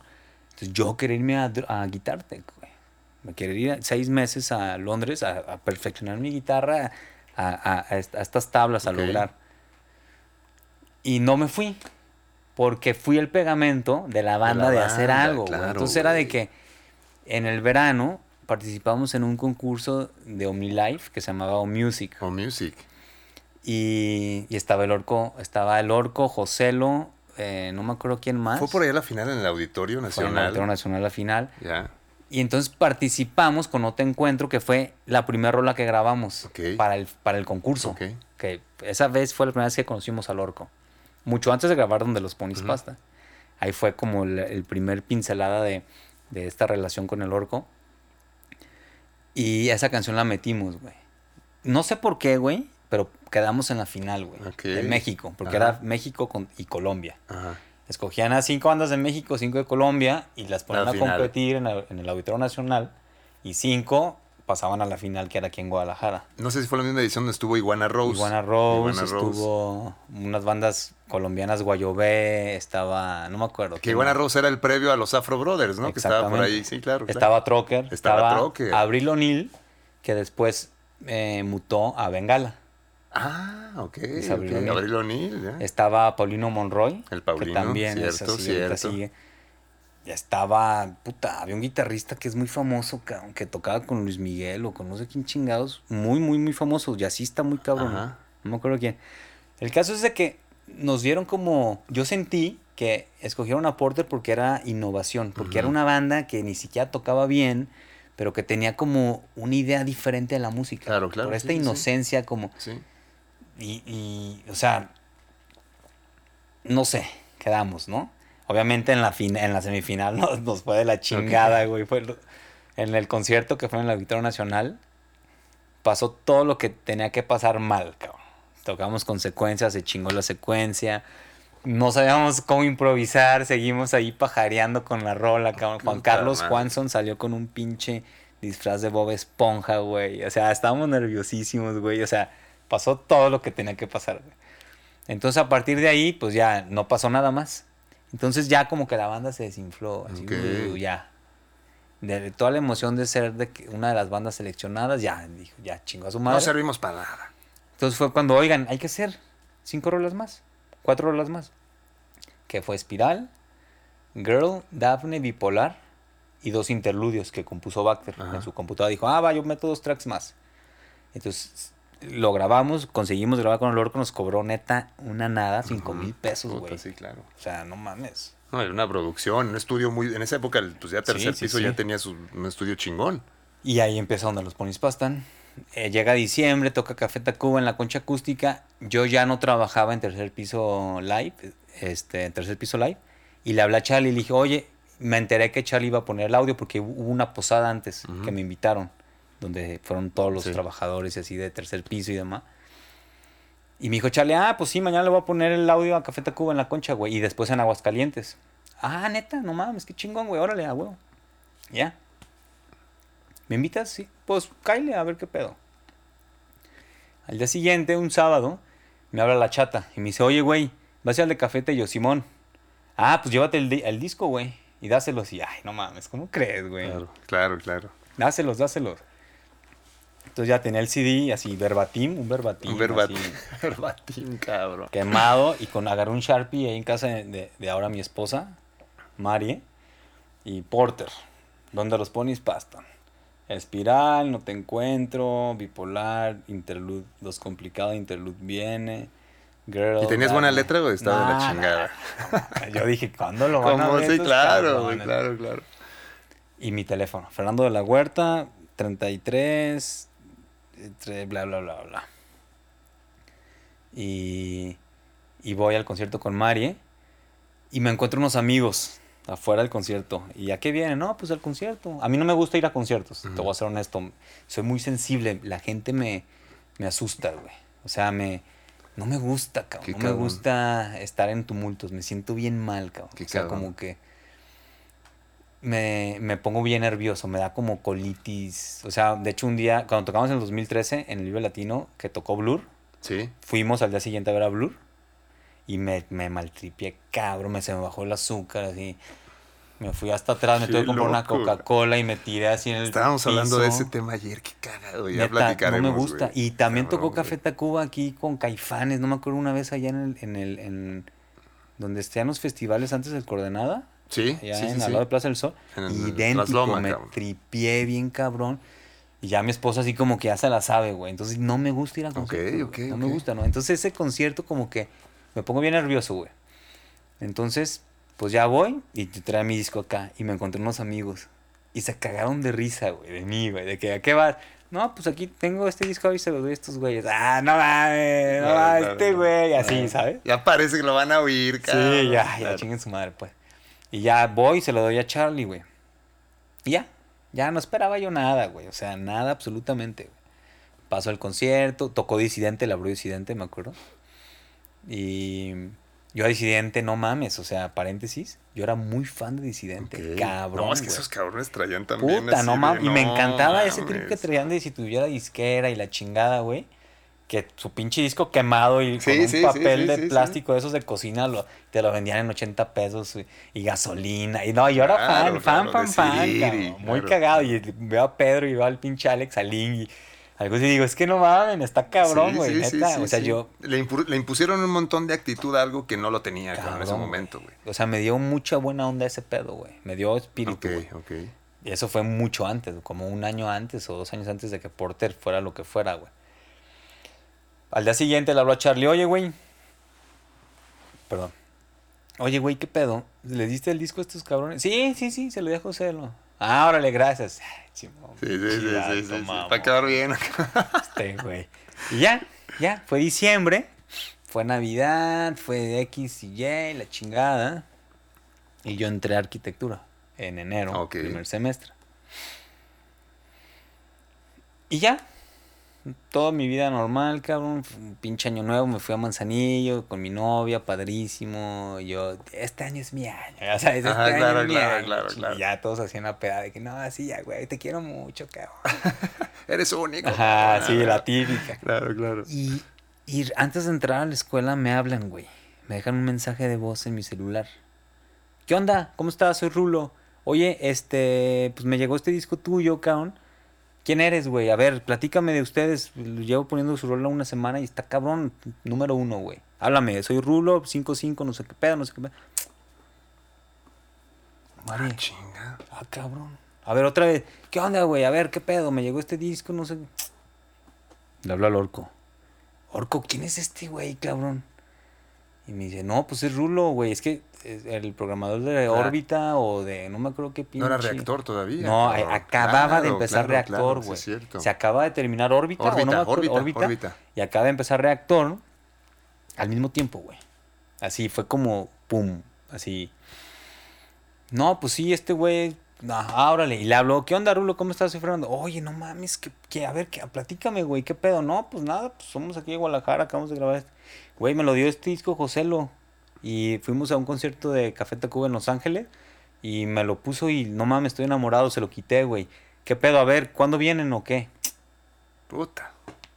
Oigan, y ya teníamos MySpace para ese entonces. El famosísimo El- el MySpace, famosísimo cabrón. MySpace.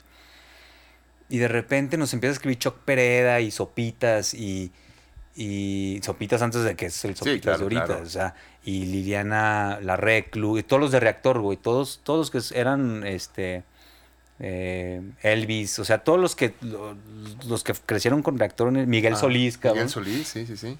nos empezaron a escribir como, oye, ¿qué pedo? No, pues está sonando bien cabrón, ¿qué pedo? Bla, bla, bla". Y de repente nos escribe Zoé, güey. Es Sergio, güey. Sergio Acosta, el guitarrista. Oigan, pues los queremos invitar al Newton Clash. ¿Qué es el Newton Clash? No, pues es un festival que estamos haciendo nosotros en el Hard Rock Live de México, cabrón, de Polanco. Y van, van Bengala, van ustedes, va Shizatis, va, no me acuerdo quién más, Austin TV, no me acuerdo, y nosotros Zoé. Ah, cabrón. Tenemos cinco mil pesos. Con eso, o sea, les pagamos eso, güey, y vénganse. Cabrón, en 15 años, nunca ni una pinche ni nosotros hemos hecho eso, cabrón. Qué cabrón, güey. O sea, le- no- y un festival que hicieron los cabrones para mil personas, güey, con cinco bandas y ellos, güey. Qué cabrón. Muy cabrón, güey, eh, pinche eso, eh, no mames. No, es que desde ahí, la neta, desde ahí se ve No, no, que no. traían una visión independientemente de la escena normal, ya años luz adelante, cabrón, ¿eh? Meses antes, güey, fuimos a un festival que se llama Calígula. Ujú. en Santanita, por ahí, tocó Disidente y Zoé, güey. Y no sé por, no sé cómo nos metimos al backstage, güey. Con, por, a saludar a los disidentes, sí, porque sí. ya los como medio conocíamos, éramos medio groupies de estos güeyes. ¿Qué pedo, cabrón? Ah, ching su madre, güey, chingón. El Ingui, güey. Me acuerdo que el Ingui era que. ¿qué onda, Ingui? Y el güey, Ingui. Ingui. Y de todo Ingui, güey, muy cotorro. Eso que yo la gente que, que, que no conoce al Ingui, digo, güey, ese cabrón nada más dice Ingui. Ah, nada más, como, güey, nada más dice Ingui, güey. O sea, su palabra de Ah, cabecera para cabrón, todo es Ingui, güey. Saludos al buen Ingui, cabrón. Saludos hasta cabrón. Y entonces conocí a León, güey, Ajá. esa vez, y yo, y con Asteroide, güey. Yo, me, yo, la primera vez que conocí a Asteroide, estaba yo en mi casa en unas pinches siestas de esas aburridas en martes, miércoles, que te quedas viendo MTV y te, me desperté con una rola, güey. Y era Asteroide. Y, lo, y lo escuché y dije, qué perra banda, güey. Simón. Esa teren. Era mi Ah, favorita de esa, de Sí, esa güey. época. O sea, yo era la única que conocía de Zoé y te- tenía mis minidiscs y yo hacía mis pinches minidiscs ahí. Tenía de Zoé, de Jumbo y la chingada. Empecé a conocer Zurdo, que empecé, a conocer toda la movida mexicana en ese entonces. En ese pinche. Fue para mí un una compresión de un chingo de música, güey. Mexicana cabrón, eh, güey. Entonces conocí a alguien y le dije, cabrón, te vas a acordar un día de mí, güey. Vas a ver. Yo mamando. Sí, sí, sí, sí, sí. No mames, güey. Cuando tocamos en el Hard Rock Live, se acordó ese güey que le dije eso, güey. No mames, cabrón. Tú me dijiste sí, eso, güey. güey. Qué cabrón. Yo no sé si el güey ya así Sí, mamando, no, güey. no, no, no, pero bueno, puede pero ser, porque puede en ese entonces León era León, no era el qué pedo, güey, Claro. ahorita, güey. Era pues, un güey que estaba chingándole y chingándole Claro, porque claro, claro, Zoé. chambeándole, Hay güey. que reconocer que se tardó un chingo de Sí, tiempo en levantar, ¿eh? O sea, más de 10 años, güey. Sí, sí. O sea, le perrearon bien cabrón, güey. Y, y los güeyes bien buena onda, güey. O sea, no- me acuerdo que el orco nos llevó, era nuestro manager, pero además, el güey manejó la troca, nos llevó. Fletadísimo el orco, ¿no? Con 5 mil pesos fuimos y venimos, güey. Vendimos, el, ya llevamos la maquila de discos, güey. Vendimos como 25 mil pesos de, de, de EPs que nosotros vendimos afuera de tocar, güey. De que todos, a ver, ahí te va otro EP. Y todos así con dinero en las bolsas, güey, Qué emocionadísimos. de- chingón, todos a- Claro. Antes del concierto nadie nos conocía. O sea, nadie sabía cómo éramos, güey. Entonces entramos por la puerta, ya había, ya había filas y que daba toda la vuelta al rock. Y nadie nos pelaba. O sea, no sabían cómo éramos, güey. Porque no éramos una banda que, que de fotografía. O lo sea, que te iba a decir, en la época ni siquiera fotos. ¿Dónde No, encontrabas no. fotos de alguien de, eh, indie, cabrón, no?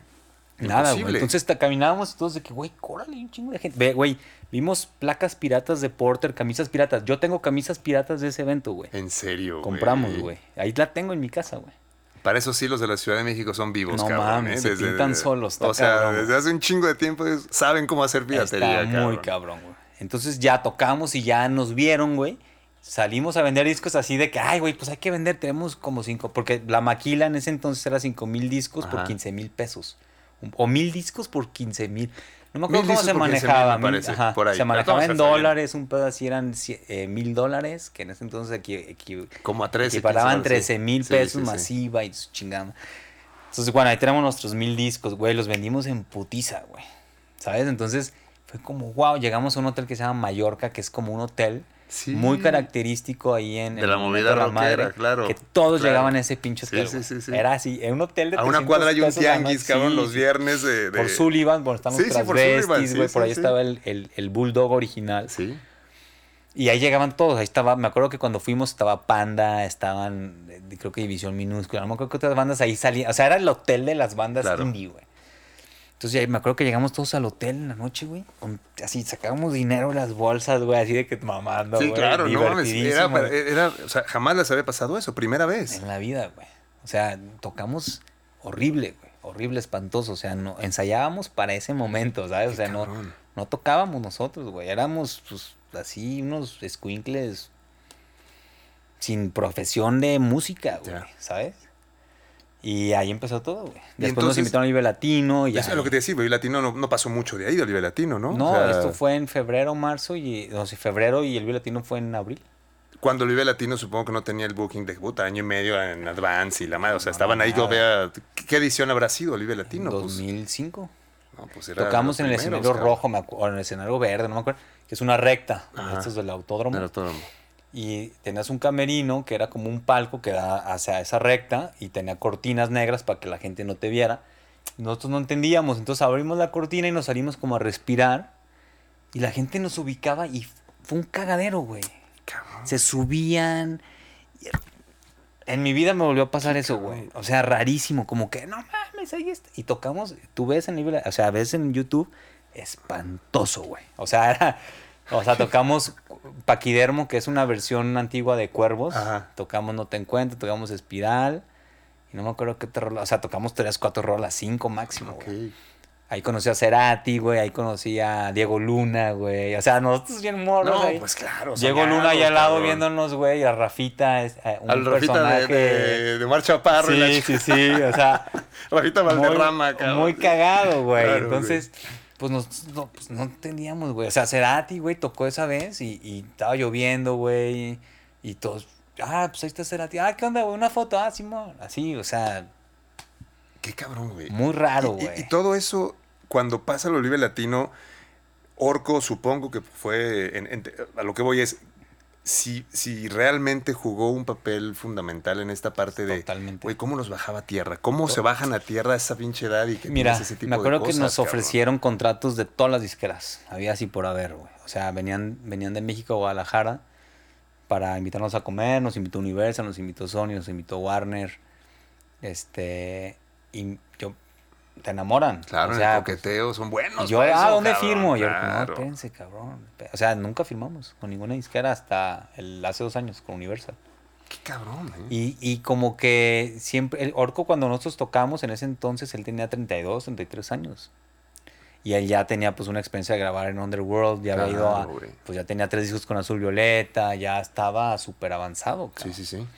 Entonces, pues ya como que conocía el medio un poco más, nos, la verdad nos protegió bastante. Orco lo consideramos el sexto porter, cabrón. O sea, es- ha sido un ángel de la guarda, ha sido un- una protección que siempre ha estado ahí, güey. Y siempre ha estado, la verdad, con nosotros como productor también, güey. O sea, cuchillo, o sea, trabajamos con él donde los ponis pasan a Temahawk.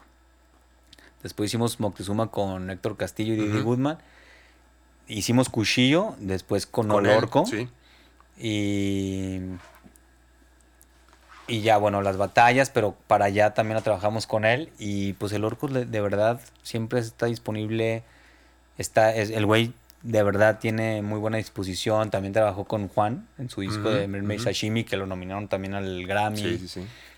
Entonces, como que Orco de verdad nos ha entendido muy bien y nosotros a él. Y es un gran ingrediente para la banda, cabrón. Y ahorita lo invitamos a producir el siguiente disco. Qué chingón. Esa es una Sí. historia que a mí me encanta de Porter porque la verdad es que tener esas alianzas a largo plazo, digo, en historias de, de- de grupos y de bandas trascendentales como puede ser un Soda Stereo que dices, no, como yo tengo a mi misma gente, esa famosa frase de algunos siguen hasta hoy, poder decirlo con una banda que va avanzando como ustedes y va traspasando tantas pruebas, es, un, es una cosa bien chingona. Habla de, de- no de una lealtad superficial, sino de una lealtad bien entendida, ¿no? Desde Sí. mi parecer. Decir, este güey me entiende, cabrón, y yo lo entiendo y, y creces juntos, ¿no? Ahora, regresando a ese punto y un poco ya en la parte final de esa primera etapa de Porter, eh, cuando se dan cuenta de que Porter ya está en un pico muy alto, tú ahorita ya, digamos, no, no, no, no tiene mucho sentido, pero el hubiera no existe, pero ¿qué crees que le, que le hizo falta a Porter en ese momento? Como para haber dicho, eh, démonos un tiempo, cabrón. Vamos haciendo un pa- una pausa, va- vamos dejando que esto se enfríe. ¿Qué, qué pasó en ese momento? Mira, yo creo que Porter siempre tuvo lo que, lo que, es que no hubiera pedido nada, porque si no, no estaríamos aquí. Ya.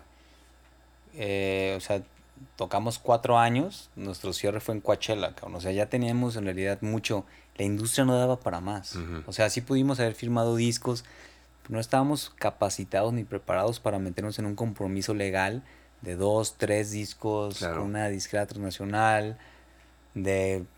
Era demasiado compromiso para unos squinkles de 21 años. Sí, cabrón, sí, claro, ¿Sabes? claro. O sea, yo creo que Porter, lo que fue del 2004 al 2008, era lo que tenía que ser. Y fue lo mejor que les pudo pasar, Sí, cabrón. sí, sí. O sea, no me arrepiento de nada, cabrón. O sea, nuestra última fecha fue en Coachella. O sea, tocando todos con la nostalgia de que sabíamos que no nos íbamos a volver a ver. Ya, de plano. O sea, ya no nos queríamos ver. Ya era. Lo alargamos demasiado. O sea, desde un grabado donde, los ponis pasan a Temahawk, grabarlo fue un martirio para todos, cabrón. Este, nos llevamos un estudio a, a Temahawk de Brizuela, pues se llama. Ujú. Este, y no funcionaba, estaba muy, muy forzado, cabrón. Ok. Eh, Unos querían hacer algo más sencillo, otros querían hacer algo más rockero, otros querían hacer algo mucho más etéreo. No nos podíamos poner de acuerdo. O sea, no había respeto tampoco para la composición. Era, no, a mí no me gusta ese pedo. Ya, lo que sigue. espérate, güey, no, no, no, no es así. Pero en ese entonces no podías no entenderlo, o sea, tenías que vivirlo, tenías que ser así, cabrón, para avanzar, ¿no? Y entonces ese bypass fue 2008, 2000 qué? Que, que 2000. Porter se, se queda como en ese... ¿Qué fue? ¿Tú- ¿Qué, qué llamarías? ¿Un limbo? ¿No había Porter? sí Fue había- una finalización saludable. Ok. O sea, no nos vimos nunca más. Del 2008 al 2012, Nada. poca- poquitas veces nos saludábamos. Juan hizo su proyecto, Villor y Saúl tocaron con él un rato. Ajá. Este, el Orco produjo, el Orco seguía produciendo, yo hice Van Bueno, ¿qué iba decir? ¿Cuándo llega Vansen? En esa en ese esa momento, o sea, yo ya estaba ansioso porque se terminaba Porter, porque yo quería hacer mis Tú sí cosas. querías seguir. Sí, yo, yo seguí, o sea, hice el disco con Álvaro y era como poder sacar cosas sin tener que convencer a los demás. Claro. Ese es mi resumen, era Claro. como, cuando tienes una banda tienes que lidiar, tienes que cabildear ideas, desde el título de una canción hasta el diseño, hasta la fotografía, todo es un cabildeo, que Claro, es muy político. Claro, claro, claro. Desde quién va a ser el productor. Súmale a eso firmas, marketing, muchas cosas que a esa edad no tienes la capacidad de negociar Claro, y ser claro. diplomático. Y el ego es está enfrente de todo, claro. Te pones pedo, no, ya la verga, todos adiós. Y al día siguiente, ah, perdón, ¿sabes? No te Entonces, creas, güey. Sí, entonces no teníamos esa capacidad. Por eso yo digo, en ese entonces era como un refrescón que teníamos que, teníamos que tomar, valorar lo que no teníamos ya, que era pues una banda, y a ver qué pasaba. Entonces en el 2012, este, me habla la chat y me dice, oye, güey, nos está hablando Ocesa, Jordi Puig, o Push, eh, para reunir a la banda. Es la tercera vez que nos quieren reunir. ¿Qué onda? Juan ya dijo que sí. ¿Tú qué dices, güey? Ay, chatita, a ver, espérame. cabrón, A ver, a ver. cabrón. Yo ya casado, ya esperando a mi segundo hijo. O sea, yo ya tenía, ya la música ya era un acompañante para mí, no, era, no iba a ser una prioridad, Prioridad. ¿sabes? ¿Y era la propuesta para ese evento? Para el Vive Latino, solamente Vive Latino, Latino, ajá. Va, nos juntamos en un Vips, ahí de Patria y Pablo Neruda, así como un lugar muy neutro. Y pues nerviosísimos todos, cabrón. No nos veíamos en cuatro años. Y pues, ¿qué onda? ¿Les late? No, pues a ver, ¿qué, qué haríamos diferente, cabrón? No, pues no sé, muy ambiguo, cabrón. ¿Sabes? O sea, Sí, sí, igualito sí, que como estaba antes. No sé, Qué cabrón. había algo que no cuadraba, güey. Como que, a ver, va a ser solo por un show, ¿verdad? Entonces a mí no me convencía ese pedo tanto, de juntarnos solo por un show. Ok. Entonces. ¿Y los demás cómo los veías? Igual. Igual, Dudando. eh, sí, dudando, así como muy ambivalentes, pero pues sí como vamos dando el paso, pero pues no sabemos qué va a pasar mañana. Claro. Ese era un, como un denominador en la banda, ajá. como nunca sabías qué iba a pasar. Ok. Entonces, bueno, decidimos ir tocar, accedimos, y, pero nunca en las entrevistas no sabíamos qué decir, porque era, ¿qué onda? ¿Siguen o no? Y todos, no, pues no sabemos. Así, así, en Chile, cabrón. Nos juntamos a ensayar y seguido todos los días, venga. Sí, a reactivar además, te vas a presentar ante. Era el escenario principal, ¿no? Era, o sea, O sea, no te iban a ver Caifanes se había 100 juntado un personas, cabrón, claro, güey, ¿Sabes? o claro, sea, claro. Caifanes llenó. Entonces teníamos así como. La "Ay, presión era pues no, Obviamente muchísima, no vamos a llenar, pero pues no tocamos en cinco años. Claro. ¿Qué va a pasar? Claro. Era muy raro, cabrón. Era un ambiente muy raro. Entonces ya tocamos. Entonces Juan decide irse en carro de Guadalajara al Vive Latino y nosotros en avión. Y el, al soundcheck no llegó Juan. Uh. Entonces todos así de que puta. ¿Qué vamos a ver si no llega, güey? O sea, nos van a demandar, nos van a meter al bote, güey. ¿qué? O sea, No, claro, estás hablando de Ocesa, estás hablando de, de puta. O sea, fue el soundcheck, no estaba Juan. Ya, o sea, se terminó el soundcheck, ya vete al hotel. Volteó con la banda y les digo, oigan, ¿están de acuerdo que si no llega, Juan, a las 8 al hotel nos, va- nos vamos a Guadalajara? Y a ver qué pasa, güey, pero no vamos a tocar, güey. O sea, si no llega... Imagínate, güey. No, no mames. O sea, imagínate los 2013, No mames. Vive Latino, después del soundcheck, después de todo este cagadero, y sin saber si íbamos a tocar, güey. No, güey. No, güey. Qué o sea, yo decía, tan cabrona para por eso se para acabó banda, por. Yo dije, yo no, ok. Yo ahí todavía estaba positivo, optimista, venga. Llega, sí llega Juan. Llegó al Vive Latino, no llegó al hotel, güey. Habla. No, no voy a llegar al hotel al que, al que te habíamos Ajá, reservado. No, no voy a llegar, yo voy a llegar directo al venue. Qué raro, ¿por qué, güey? Bueno, llegó directo. Ya estábamos en el camerino todos nerviosísimos ya así porque pues no sabíamos qué iba a pasar, cabrón. Llega, tocamos, todo muy frío entre nosotros, entre todo. Y ya. Y nuestra misión era al día, a la semana que sigue irnos todos a, a Cancún, a Tulum, a Ajá. componer, Ok. a ver qué pasaba. Entonces fue como, ok, ya todos están listos para irnos, ya, ok, va. Y él se fue directo. O sea, agarró su carro y se fue al día siguiente a Tulum en carro, güey. No mames. Y yo me iba a ir una semana después. Ah, Ah, ok, va, chingón. Vamos a Cancún. Y ahí fue el acabose de la banda. O sea, ahí ya, ya. Llegamos todos con los instrumentos, todos. Y no, la, duró dos días la banda. O sea, fue de que no, güey. Esto es ya imposible. pendía de un hilo y dijeron Sí, ya. no, no, ya. no, ya. Yo les dije, a ver, vatos. A ver, ya, güey. Yo ya no estoy para estas chingaderas. Esto lo, te lo. Te lo O aguantabas sea, te lo 6, 7, aguanto, 10 sí, años. cuando claro, estudiaba o en la universidad, ya, güey, ya. Yo estoy casado, ya tengo que mantener una familia, ya, o sea. Ya, güey. Ya. Estos pinches berrinches de niño chiquito, ya no. Ya. Llegamos a Guadalajara y le escribimos una carta a Juan y dijimos, ¿sabes qué, Juan? Estás fuera de la banda, cabrón. Así. O sea, sí fue una cuestión de que ustedes se sentían cómodos juntos. O, o, o es sea, que me refiero a ahí, ustedes vi ahí yo. te va, o sea, ahí te va lo que pasó. No teníamos nada que perder porque ya no teníamos nada. Claro, ya no, claro. No había, ya no existía, nomás Claro. tocamos Polivio Latino, cabrón. Entonces, fue como, pues ya hagamos un experimento, ya, o sea, Porter ya no, no existe más. Ya, Porter es donde los Ya pones pasado, claro, claro. ya, o sea, fue una reunión, pero va a ver qué pasa. Hay que, hay que ver qué pasa. Teníamos una segunda fecha en junio aquí en Guadalajara y fue cuando Juan cancela y dice, no, yo no voy a tocar, ustedes toquen. ¿Cómo vamos a tocar, güey? No, no, no, no, no, ustedes toquen. Ah, sí, va. David, ¿quieres cantar con nosotros? Va, me la fleto, güey. Pinche David, cabrón. Y de ahí David. empieza toda esta Claro. historia. Y o sea, David ahí realmente es bateador emergente. Dice, no dice me arrugo, Simón, me la fleto. Me la fleto. ¿Y ustedes cómo viven esa, esa, esa cuestión de decir, puta, la gente, cabrón? Obviamente es una figura innegablemente carismática, Juan, cabrón. O sea, pues ustedes. imagínate. Güey, claro, es un front, cabrón, ¿no? Y, y para ustedes, digo, todos los demás tienen un talento muy cabrón. ¿Qué front? O sea, claro, de cuentas claro. era. O sea, se tomaba el escenario, o sea, lo dominaba Sí, sí, sí, impresionantemente. sí, sí, sí, ¿sabes? claro, claro. Entonces, más bien nosotros fue como hacer un, un statement de que, a ver, una banda no es un cabrón. Sí, Una banda somos los que trabajamos en la banda. claro.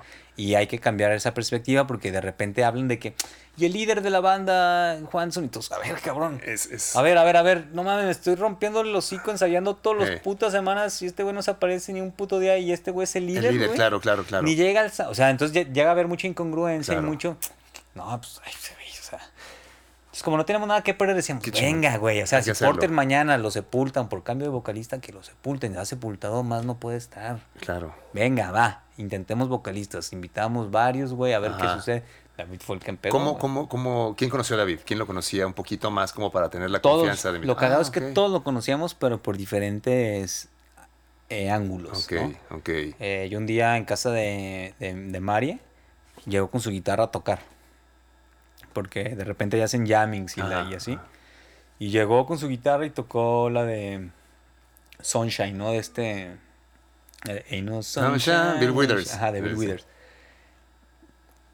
Y es amigo de una prima de Marie, muy Ajá. amigo de una prima de Marie. Y llegó mi suegro y me dice, oye, este güey podría cantar con ustedes, güey. Podría, podría cantar en Porter.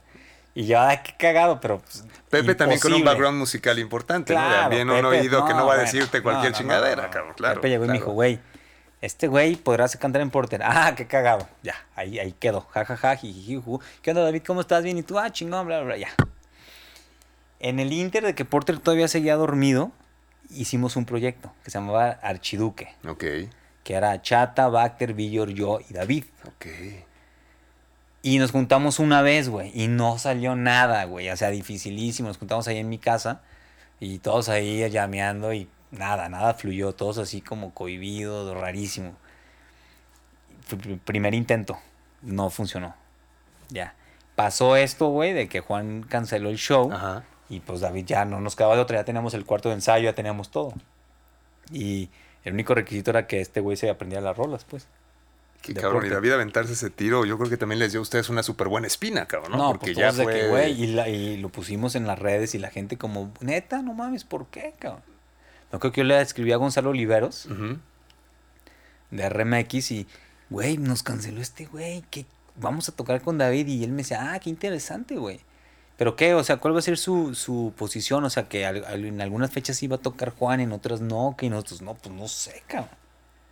Pero pues, o sea, imagínate, o sea, todos con los nervios de qué va a pasar en ese show donde... Claro, güey, claro. O sea, venía gente de México al show, era un, era un evento de Valentine's del, del whisky. De lo que te iba a decir de Valentine, sí, sí, sí, sí. Y pues Sí, sí, ahí, puta, o sea, rarísimo. Pues, Claro, y la pero ya a expectativa era de- alta, cabrón, Sí, ¿no? De ver a Porter ahí por... Claro. Ahora, eso que dices, fíjate, yo lo, lo- lo había platicado este, recientemente porque creo que es algo que me gustaría que, que la gente que, que escuche esta entrevista lo tenga claro, quienes están en la música. No hay líder... Ahora sí que la banda es de quien la trabaja, cabrón, ¿no? O sea, realmente que quede claro eso porque es que se salió el guitarrista y era el que escribía, pues que se pongan a escribir los demás, cabrón. Si la banda va a seguir, que se ponga a escribir alguien más. Es que se salió el cantante, pues que cante alguien más. Es que, se- o sea, creo que no, con esta historia que me cuentas, creo que queda súper de manifiesto que no hay limitante para que una banda continúe en el camino si la mayoría está de acuerdo en ello, ¿no? Sí, claro. Se puede ir uno, se pueden ir dos, cabrón, y hay ejemplos para aventar al cielo, pero esta, este, esta historia creo que lo demuestra poca madre, ¿no? Porque bien- luego, viene la cuestión de decir, hagamos un disco y hagamos un disco con un cabrón de la talla de Héctor Castillo, cabrón. ¿Cómo, cómo se decide de, de no haber realmente banda a decir vámonos por un cabrón que trabajó con Cerati, que estuvo nominado al Grammy y que nos va a costar un varo, cabrón? Fíjate ¿no? que conocimos a Héctor en, un, en México en un estudio de Sony. Nos invitaron a, un, a, una, a una dinámica de Converse. Y era participar en una rolita, ¿no? En un estudio con Héctor Castillo. Él era como el ingeniero residente de- del estudio. Y en esa vez tocamos en el estudio Cabar... eh, no, en el... ¿Cómo se llama? En el Plaza Condesa. En el Condeso, ok. E invitamos a Empress of, una banda de Nueva York, bueno, es una chavita, que yo un día la escuché en el radio, después de un ensayo en la noche, que seguíamos en esta búsqueda de vocalistas, ¿no? O sea, dije, ¿qué pasa si hacemos un disco con una mujer? ¿No? Que cante una mujer, que ya no sea un hombre. Entonces escuché, la escuché can- cantar a ella en una rola que se llama Tristeza, que me, me, me atrapó de inmediato, ¿no? Y yo, ¿quién es esta morra? Ya la chasameé, le escribí, ¿me acuerdo? Nunca me respondió, le escribí en Facebook. Este, y tenía un amigo que se llama Beats, que es un booker que hace eventos. Y, y le escribí, le dije, oye Beats, en ese entonces él él- estábamos colaborando con él como para hacer cosas. Era como nuestro tipo manager, booker, en ese momento de que no sabíamos qué hacer con la banda. Sí. Pues estábamos todos así como libres, ¿no? Entonces él conoció a su manager. No sé por qué, pero la- lo Qué conocía. cabrón. Porque él hacía un festival en Tulum de Año Nuevo. Ajá. Se llama John Turks, o no me acuerdo, una fiesta que se ahí en Tulum. Y me dice, ah, ya, conoz- ya tengo el teléfono de Empress of, ¿qué pedo? Ah, no, pues invítalos a abrir al, al, al Plaza, Plaza Condesa. Condesa. Va, venga. Pues, vinieron. O sea, o sea, tocaron en México, aquí en Guadalajara, en no me acuerdo qué antro, de aquí de Guadalajara. Y entonces la canción que hicimos en Sony, le hicimos una rola que se llama Chaya, la Chaya, que no ha salido, que está guardada. ok. Está ahí como escondida para ver en qué momento sale, pero la canta ella. cabrón. Ah, ok. Es una rola que es muy sintetizada, hay unas ondas ahí muy locochonas, es un slide, todo el tiempo la guitarra es un slide y unos sintes así como tipo Top Gun. Mm, ok. Tan, tan, tan. O sea, muy, muy diferente a lo que es Porter, pero Ajá. ese era el Porter de ese, momento, de ese verano. Fue una buena foto de ese momento. Ajá, totalmente. Entonces ahí, ahí conocimos a Héctor Castillo. Nos caímos bien, pero Héctor Castillo es un güey mamón, es como muy Sí, seco. es lo que te iba a decir, cabrón. como- es como como lidiar con un- serio y, y, pues es venezolano, así como muy pulcro, muy organizadito, muy acostumbrado serio. también a Philip Glass, cabrón, y con todo, ¿no? O sea, tener equipo clase A, Sí, ultra sí, clase Nueva A. York, cabrón. que Nueva York se cobra por minuto, Claro, casi cabrón. casi, güey, o sea, tienes que saber qué vas a ir a tocar, nosotros no estamos acostumbrados a eso. Sí, sí, sí. Nosotros es, es ir al estudio a componer al Claro, estudio y a grabar la mejor idea. Él no, él, oye, tú llegas aquí a grabar. O sea, tú Puta. ensaya allá y aquí llegas a grabar y eso nos ha costado toda la vida. Ya. Entonces ya lo conocimos y ya se empezó la relación de que, oye, pues vente a Guadalajara, vente al, Flo- al Floating Point, Point. y hagamos algo. cabrón. Va, órale, mándame el rider, vamos viendo qué pedo. Y pues jaló, se armó. Seguíamos siendo una banda independiente, tuvimos que conseguir el dinero, conseguimos préstamos como para pagarle a este güey, conseguir el estudio, hacer todo nosotros Sí, como sí, banda sí, independiente. Y ahí empezó la relación y, pues bien, pero pues era bien chistoso porque ya salíamos del estudio y era de que pues yo lo llevaba a su hotel y los dos callados así. De, ¿Y ahora de qué hablamos, cabrón? Que es muy curioso eso, porque yo como formando parte del, del, crew del estudio en aquel momento era de, oye, pues hay que organizar una guachile, cabrón, ¿no? Hay que, hay que, este, una paellita de la chata, hay que hacer algo. Oye, güey, se le estará pasando bien, cabrón. Este, ¿qué, qué, qué más hace falta, cabrón, no? O sea, sí, complicado, complicada la relación, ¿no? Entonces, pues hicimos Moctezuma y siempre era como, él es muy buen ingeniero y, su chamba como productor es como, pues, depurar las malas ideas o, o, como esta idea que él trae, cómo con el sonido puedes llegar como a una unidad y ya todo lo que sobra pues lo quitas, ¿no? Porque nosotros somos muy mucho de echarle crema a los tacos, o sea, si podemos adornar con 80 capas una sola cosa cuando con cuatro cosas puede sonar bien, ¿no? Somos muy atascados a final de cuentas. Entonces, pues bueno, se hizo la relación bien y en, en las batallas lo volvemos a invitar porque ya no queríamos desperdiciar tiempo conociendo un nuevo productor. Claro, claro, claro. Y había funcionado muy bien. había funcionado bien, un gran, gran sonido. Pero lo que pasa en las batallas fue, bueno, armamos un estudio desde nada, entonces pues nos tardamos un día y medio haciendo el estudio, ya, o sea, ya teníamos el equipo, pero en lo que acomodábamos, en lo que planeábamos, ya estando ahí físicamente, pues ya muy cansado. Claro. Al final de cuentas, pues otra, otra dinámica y otra experiencia y otro experimento, pero pues ya era, ya, ya nos conocíamos, ya sabíamos a lo que íbamos, ya era, ya había más confianza. Claro. Oye, Feria, ahorita ya, bueno, ya están, están, pasan Moctezuma un disco, eh, en mi opinión, eh, extraordinario, un, material súper, súper bien logrado, muy bien recibido, llegas con las batallas, pero ahora regresando un poco a tu, a tu percepción, digamos, humana, eh, con, todo esto que me has contado, con haber conocido gente, tratos con disqueras, situaciones varias, ¿cómo, ¿cómo percibes hoy en día en la música, en el medio, la cuestión de, de un buen amigo? O sea, ¿cómo, cómo, cómo, tienes, ¿cómo sientes que en este momento, después de tanto tiempo, puedes, eh, cómo, cómo juega la amistad en la, en la parte musical y cómo ya tener ese radar un poco más claro para decir, ah, esto es chamba y esto no lo puedo mezclar. Pues mira, conforme avanzas como con los años, te das cuenta que los amigos, o sea, hay conocidos y hay amigos, ¿no? O sea, de verdad sí es cierto ese dicho que dicen de que los amigos los cuentas con los dedos de una mano. O sea, amigo, amigo, o sea, ¿qué es un amigo, cabrón? O sea, en la música, en la banda en particular, pues tener una relación con, tu equipo de trabajo es difícil, es diferente porque pues viajas, te da hambre, estás cansado, desvelado, de repente llegan a tu punto débil, es, bien fácil eh, como o sea, como llegar a conflictos con tus compañeros de trabajo, ¿no? Entonces, pues la amistad se va perdiendo, se va desgastando, ¿no? O sea, ahorita nosotros somos muy buenos compañeros, nos respetamos, pero pues cada vez conforme avanzas te vas dando cuenta que un amigo pues es diferente, es como una persona con la que no hablas de negocios, no hablas de dinero, cabrón, hablas de experiencias chidas, de música, quieres estar con esa persona porque te saca de, de tu trabajo, de, ¿sabes? Entonces, para mí es eso, para mí es como el, el hecho de, de pasártela bien con temas, si trabajas de lunes a sábado y extraes tu mente como en, en, en otras páginas, con, tus, con tu amigo no hablas de lo que hiciste de lunes a sábado, hablas de lo que quieres, o sea, ¿sabes? Sí.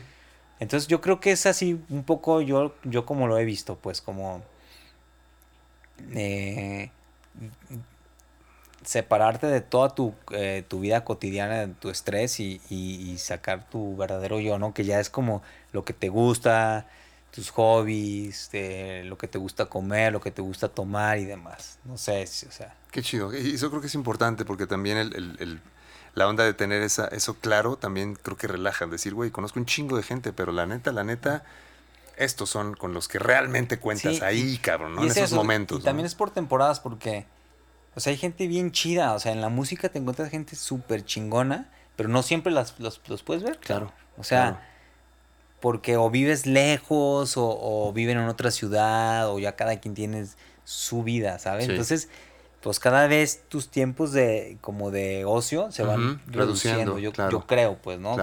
y también eso, como que te haces adulto y, y vas seleccionando tus minutos mejor, ¿no? O sea, cómo invertirlos, ¿no? Cómo invertirlos, claro, claro, claro. Sí, irte al cine, si ir a comer, si ir a descansar, si hacer ejercicio, o sea, ¿sabes? Entonces, pues ya de repente conoces tanta gente en, en, en tu vida, en tu lifespan, o sea, como en tu...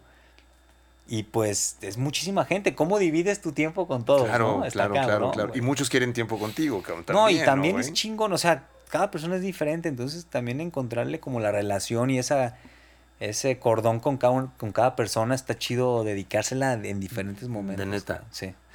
Fer, para, para digamos, finalizar, este, agradecerte de verdad todo este tiempo. Ha sido una conversación que se va el tiempo y de repente me encantaría continuar y habrá un segundo capítulo, me encantaría.